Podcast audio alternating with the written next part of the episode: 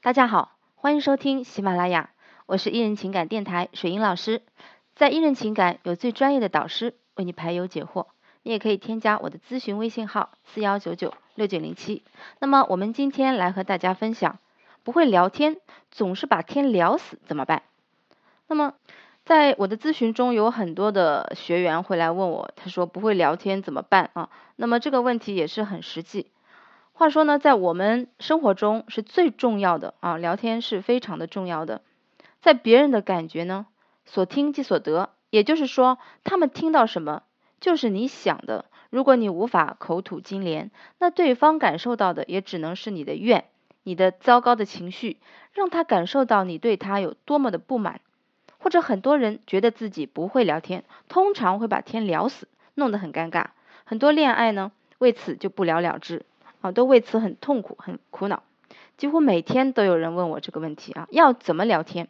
那么学会聊天不仅适用于恋爱啊，还有工作、交友，对吧？你朋友的往来中啊，生活中处处都需要。那今天我们就来说说怎样这个去聊天。那有种现象啊，不主动提出自己的需求，意味着你的需求只能等别人猜测。猜对了才能满足，这也是不少人在人际交往中常常觉得被动的原因。有一个调侃程序员死脑筋的笑话：如果你对程序员说你开发的软件出 bug 了，他一定会怒气冲冲的回复你：“你一定搞错了，怎么可能出 bug？” 但只要你对他说你开发的软件运行的比预期要慢，他就会说：“哇哦，不会出 bug 了吧？”你看。刚看到这个笑话的时候，对吧？我也是哈哈大笑呢。但是笑完之后，仔细一琢磨，这和程序员有啥关系？明明是因为换了一套让人更容易接受的说辞，对吧？在生活中，不少人都经历过以下的对话，比如说啊，在朋友圈发了美美的自拍，好闺蜜却在底下回复：“瞧你这粗胳膊粗腿，该减肥了。”那想起她以前总打击自己，你有点生气了。就回复说：“你总是这样打击我，太伤人了。”闺蜜却说：“谁打击你了？是你想多了。”于是两人不欢而散。那类似的场景在生活中简直不能够再更多了。我们难免会疑惑：我只是想和对方沟通自己的感受，怎么每次都演变成吵架呢？对吧？所以说，沟通并不是把自己的想法说出来就够了，空有沟通的心愿。却缺乏有效的技巧，结果一定是不如人意的。那想要进行一次完美的沟通，你必须知道这四个步骤啊，非暴力沟通，这个非常重要啊，你要好好仔细听。那么有这四个步骤，假设你和别人合租一间公寓，新搬来的舍友习惯熬夜，每天总爱凌晨一两点才洗澡，那洗澡时呢，各种动静。总能把熟睡中的你吵醒，你已经无法忍受，准备今天一定要和他说清楚这件事。那你该怎么说？怎么说？怎么做？你会不会说，你怎么这么不讲素质，总是一两点才洗澡？或者你是不是会说，你早点洗澡能死吗？非要等到一两点才洗啊？或者你有可能会不会说，我实在受不了你这样了，你以后必须十一点前洗完澡。啊，如果你打算这么说，可以肯定的是，不仅起不到你想要的效果，反而很有可能让你们大打出手啊，或者是引起这个关系的僵化。那么正确的说法是什么呢？你可以说，跟你说个事儿，你搬来一个星期了，我看了一下，你每晚洗澡都是在凌晨一点之后，每次我都能听到你开水龙头、刷牙、洗脸的声音。我睡得挺浅的，有一点声音就很容易醒，醒了又很难睡着，所以现在每天睡眠不足，非常烦躁。因为我是会计啊，白天上班对着一堆数据非常耗神，晚上到家真的想睡一个好觉，所以想和你商量一下，你以后能不能每晚在十一点前就洗好澡呢？啊，这是正确的沟通方式，存在一个套路，它由四个步骤。结合而成。第一个，陈述客观事实；第二个，表达自身感受；第三个，表达自己的需求；第四个，请求对方行动。那么这个套路出自美国知名沟通专家马歇尔·卢森堡博士所著的《非暴力沟通》一书啊，他提出的非暴力沟通的概念，并根据数十年工作经验总结出一套沟通的方法。那以上呢，这个事件为例啊，陈述客观事实是第一句。你搬来一个星期了，我看了一下，你每晚洗澡都是在凌晨一点之后，每次我都能听到你开水龙头、刷牙、洗脸的声音，然后表达自身的感受。我睡得挺浅的，有一点声音就很容易醒，醒了又很难睡着，所以现在每天睡眠不足，非常烦躁。啊，第三个就是表达自身的需求，因为我是会计啊，你也可以说因为你怎么怎么样啊。白天上班对着一堆单据非常耗神，晚上到家真的想睡一个好觉啊。第四个，请求对方行动啊，你注意语气，所以想和你商量一下，你以后能不能每晚在十点、十一点前就洗好澡啊？先陈述事实，再表达感受。步骤一二为。为什么与人沟通，特别是进行高难度对话时，要用这一个套路？要知道，沟通的本质并不是让对方按照你的意愿行事。如果是这样，你还不如多练几块肌肉，凡事靠拳头说话。所谓的沟通，其实是为了增进人与人之间的了解，明白彼此心中的感受。那么，这个套路就是为了让双方最大限度减少沟通中不必要的阻碍，获得最好的交流效果。我们先来说前面的两个步骤：陈述客观事实，表达自身感受。之所以要先陈述客观事实，因为很多人啊与人谈话总喜欢一开始就说：“你这个人怎么这样？你一定不都不关心我。”你太不讲道理了啊！这些都是评价性的话语，很容易让对方产生抵触，让对方觉得你是在指责他，对话也就没法继续下去了，对吧？所以你去对照一下，你去回忆一下，你以前和你的亲密的人、和你的朋友、和你的父母、和你的孩子，是不是经常都说这个以评价性的话为开头，把心里一有不满，或者是一有对方改变的。希望啊，想法时你就脱口而出，你这个人怎么这样？你怎么这么不了解我？你怎么这么不关心我？你怎么这么无所谓？对吧？你怎么可以这样？等等。那么或许你会说，我说的都是事实啊，他就是不关心我，我说错了吗？但真的是这样吗？首先，我们得分清什么是事实，什么是评价。所谓事实。是事情的真实情况，看得见、摸得着，是客观存在的一切物体与现象。所谓评价，就是对一件事或者人物进行判断、分析后的结论，受个人的认知、想法所影响，带有很强的主观色彩。比如说，你晚上十二点才回家，这是事实；你是一个贪玩的人，评价。那你已经两个星期没给你爸妈打电话了，这是事实。你根本没把你爸妈放在心上，这个是评价。再比如，我生日了，你没有给我买礼物，这是事实。你一点都不关心我，这是评价。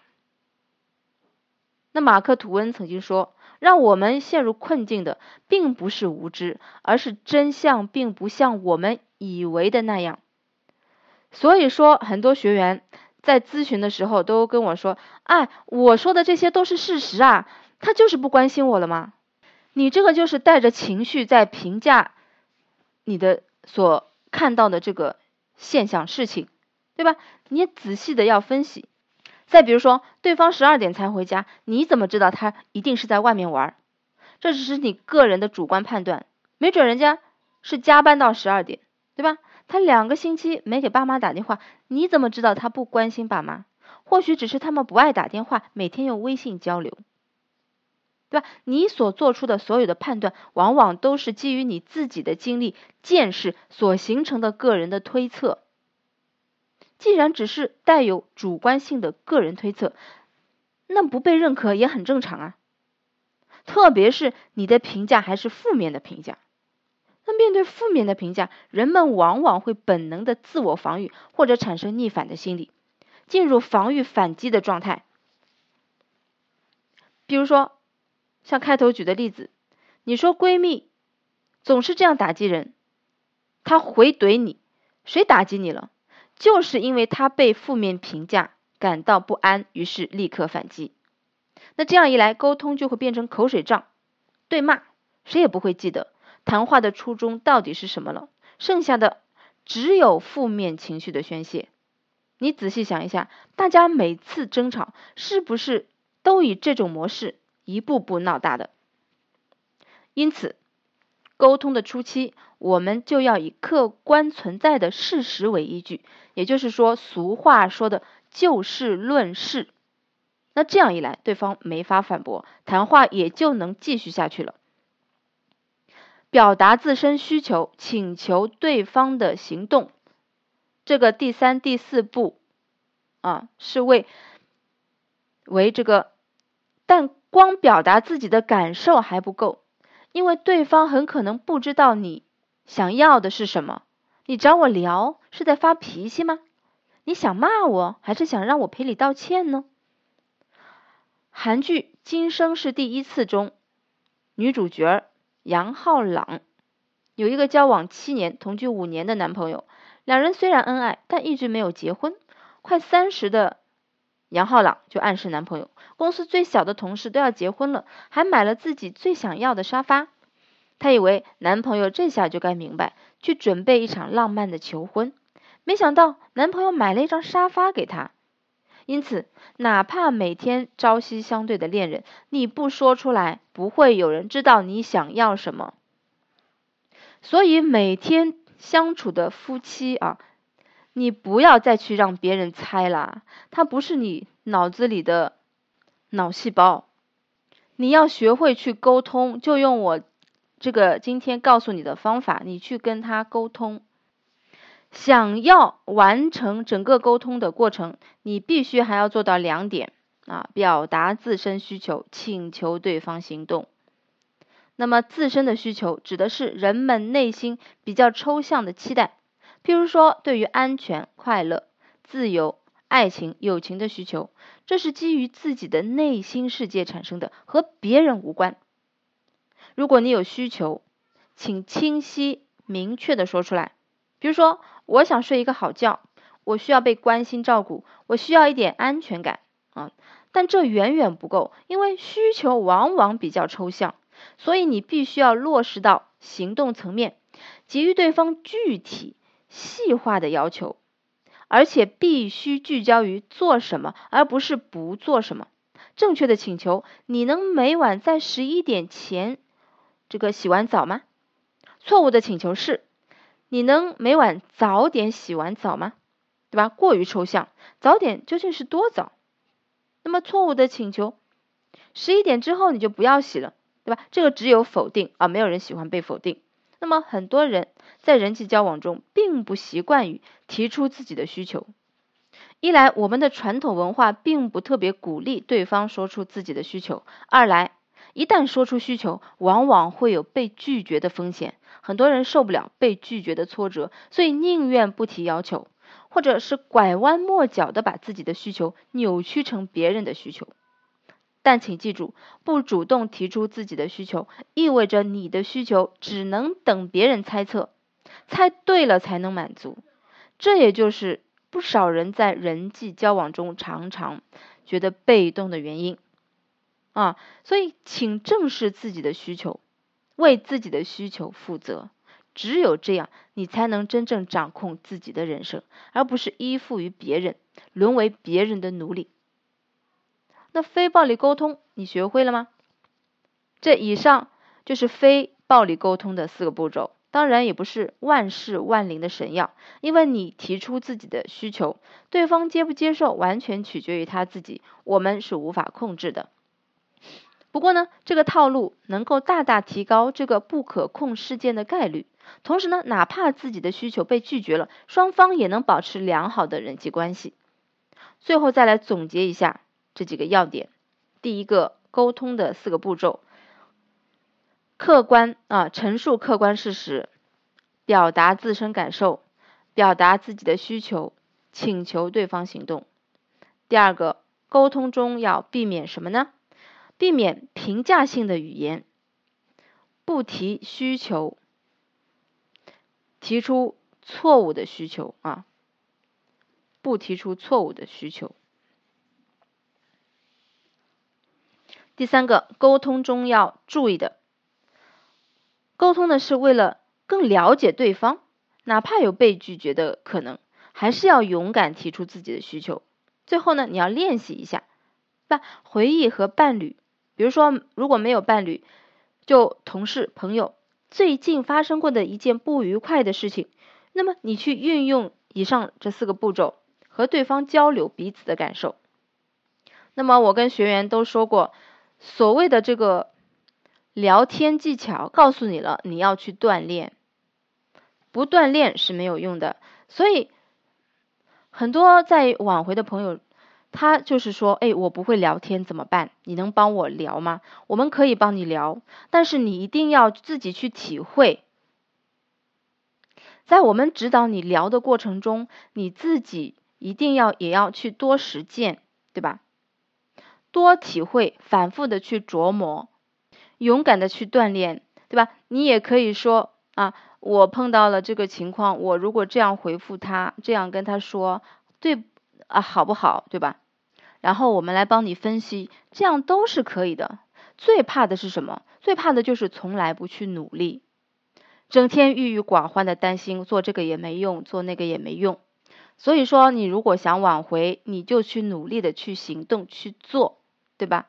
好，那么今天的分享呢，到这里结束了。更多问题呢，可以私信我啊。我们下次再见。